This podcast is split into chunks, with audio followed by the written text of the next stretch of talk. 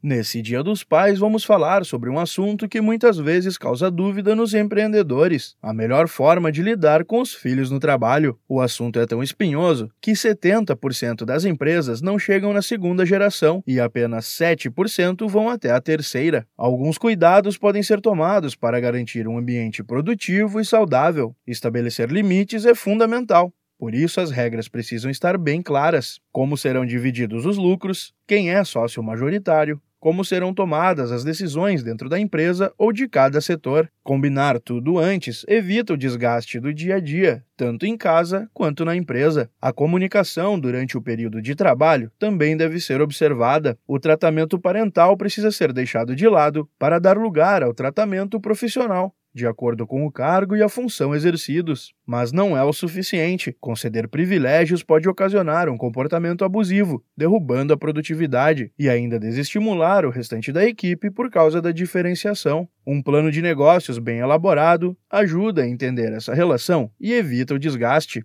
É o que explica o analista de atendimento do Sebrae São Paulo, Paulo Crepaldi. Ter um plano de negócios bem elaborado, principalmente a parte de planejamento estratégico, traz para aquela pessoa que vai assumir o cargo, por exemplo, a visão, né, qual é o direcionamento que aquela empresa tem. Então, conhecer esses valores, a missão da empresa, qual é a visão que ela tem, né, isso também é importante para que aquela veia ela continue existindo. Manter um bom controle financeiro também ajuda a manter o clima de harmonia. A falta de transparência, mesmo que seja por mero descontrole, pode gerar desconfiança e servir como gatilho para uma crise no negócio. Portanto, é questão de sobrevivência separar as contas pessoais do caixa da empresa. Outro erro comum é pensar que a sucessão vai ocorrer de forma instantânea, como uma simples passagem de bastão. A sucessão deve ser preparada de médio a longo prazo. O empreendedor precisa aceitar que nem sempre o filho é a pessoa mais indicada para assumir o controle. Muitas vezes sequer há interesse nisso. É imprescindível que a pessoa tenha conhecimento detalhado sobre a atuação da empresa e vontade de atuar naquele setor. Acompanhe os canais do Sebrae para mais dicas como esta.